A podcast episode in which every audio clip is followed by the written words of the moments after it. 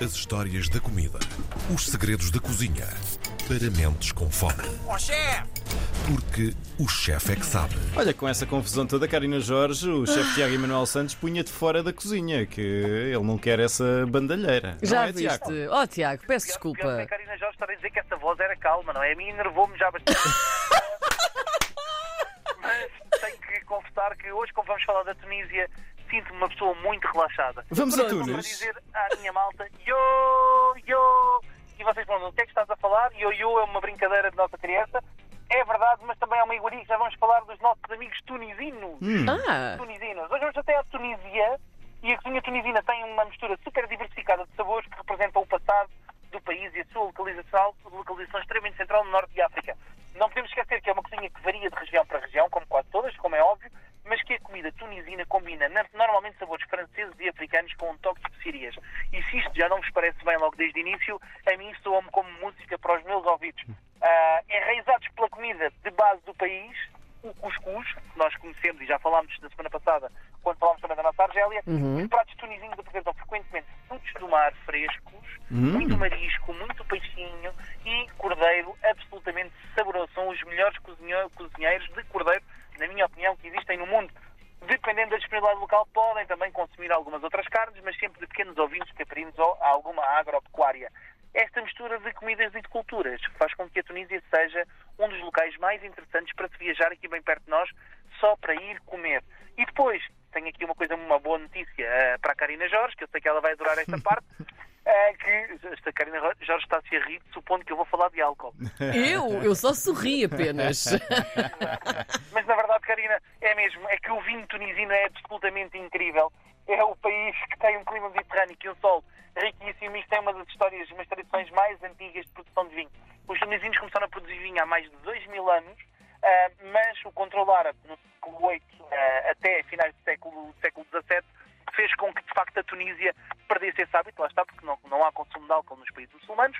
Ah, tradição essa que depois foi recuperada pelos franceses no século XVIII e é neste momento, hoje em dia, na minha opinião, um dos países onde se consegue comprar melhores vinhos, preço-qualidade, absolutamente fantásticos para acompanhar esta comida. E, portanto, bom vinho, boa comida, estou a parecer que estou em Portugal, claro. Viram? Tem, tem bom tempo, É verdade. Portanto, estamos no bom caminho. Ah, mas quando falamos de comida de tunisina, falamos logo de uma diferença. Nós em Portugal temos a nossa massa de pimentão, não é? Que utilizamos em quase todos os nossos assados e na nossa comida ah, favorita alentejana. Mas no, na Tunísia temos uma coisa chamada arissa. Eu não sei se já ouviram falar da arissa, os meus, os meus dois colegas de, de rádio, se já ouviram falar desta questão da arissa. Não me Sabem o que é recordo. a Arissa Não não me me soa familiar. A arissa é uma coisa espetacular. É uma pasta de malaguetas que é feita com malagueta e alho, mas que as malaguetas são fumadas e é ligeiramente picante e que se utiliza com- como condimento para praticamente todas as carnes e peixes grelhados, ovos mexidos, sopa de peixe, guisado, enfim, para tudo. Tudo o que se utiliza na cozinha, na cozinha, na cozinha tunisina leva um toquezinho de arissa que lhe dá aquele toque fumado, salgado, picante que nós tanto gostamos da cozinha norte-africana. E primeiro tinha que falar, tinha que falar exatamente disso. Ah, esta arissa ah, tem, vem cultivo tuni- tunisino que ocorre numa península espetacular que é a Península de Cap Bon, ah, que é uma zona protegida e que ah, tem esta, esta questão da proteção de um grande agrónomo fenício chamado Mago, que escreveu os primeiros manuais de instruções sobre o cultivo de vinho e de malaguetas em Cartago em 100 a.C.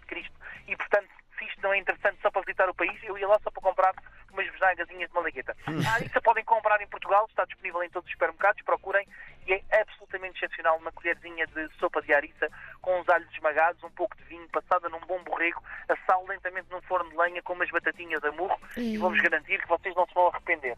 Mas ah, muito mais sem a Tunísia para além da arissa. Temos o cuscuz, que é a peça central desta cozinha tunisina, um alimento básico que deriva da semolina, como já falámos no episódio anterior também sobre a Argélia, e está presente em todas as mesas ao jantar nas Tunísia, na Tunísia. Ah, nas regiões costeiras, os cozinheiros servem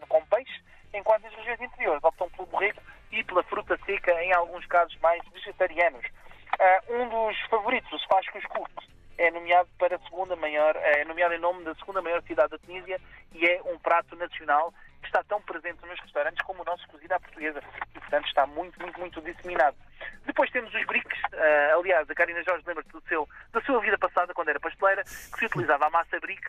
A massa brique vem exatamente da Tunísia, é uma espécie de massa de filo, ah, um bem pouco fininha. mais grossa, e os briques são pequenos embrulhos de massa delicada de pastelaria, muito crocante, que se recheiam com muitas coisas. Na Tunísia é comum recheá-las com batatas, ovos ou atum, um, e que depois são fritos até ficarem completamente crocantes e dourados e é delicioso. Depois servimos quê?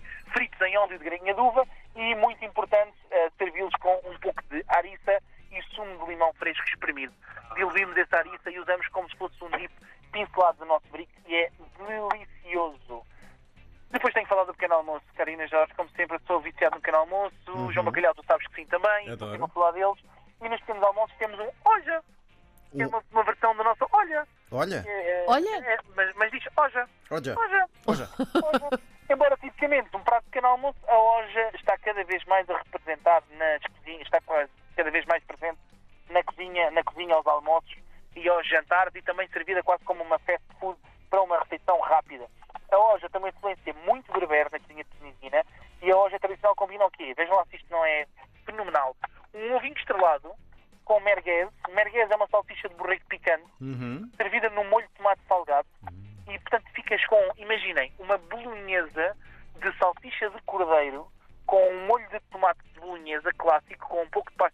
Ligeiramente picante e fumado, servido com um ovo estrelado em cima e acompanhada de pão grelhado em vez de, car de garfo ou faca, porque não se usa.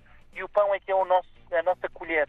E vamos mergulhando o nosso pão na hoja e vamos macerando e mastigando e deliciando-nos com um bom copo de vinho tunisino. E vou-vos dizer uma coisa, é o paraíso num prato, é absolutamente delicioso. Experimentem fazer esta, esta bolonhesa de borrego. Eu costumo fazê-la muitas vezes na minha casa com um pouco de pasta de ariça ah, e é absolutamente fenomenal e deviam, deviam mesmo provar porque é muito boa. E depois, para terminarmos, um docinho, não é? Claro. É como nós começámos, que é o ioiô. Não é? Yo, o nosso ioiô. Os tunisins levam as sobremesas muito a sério ahm, e, é, e o ioiô é roti- rotinamente servido após uma grande refeição noturna, sempre noturna, acompanhada de um chazinho de menta, que é para curar a ressaca ou excesso de álcool do, do, nosso, do nosso dia. Ah, portanto, Karina, mais meu também, não há problema. Depois posso arranjar a sobremesa, receita. E o que é que estamos a falar do nosso ioiô? O nosso ioiô é basicamente uma espécie de donut tunisino, mas que é feito com uma massa feita com farinha de amêndoa que é frita e servida com mais amêndoas fritas pralinadas com mel, uma bolinha de gelado. E depois, com mais interessante do que isto, são pincelados com mel e servidos com sumo de laranja. Este glaze, fazemos uma espécie de glace de mel, derretemos o mel com cascas de laranja e sumo de laranja, pincelamos em cima deste donut perfumado que é frito em óleo de grainha de uva, com amêndoas laminadas pinceladas por cima, tostadas e crocantes. E vou-vos dizer uma coisa. Eu marquei já a viagem para a Tunísia só à, ponta- à conta deste ioiô. E quem sabe com uma passagem na Jamaica e trago se calhar alguém para fazer ioiô também comigo. Olha. Isso é que era de valor, não era? Uma grande combinação essa. Nós irmos, não é?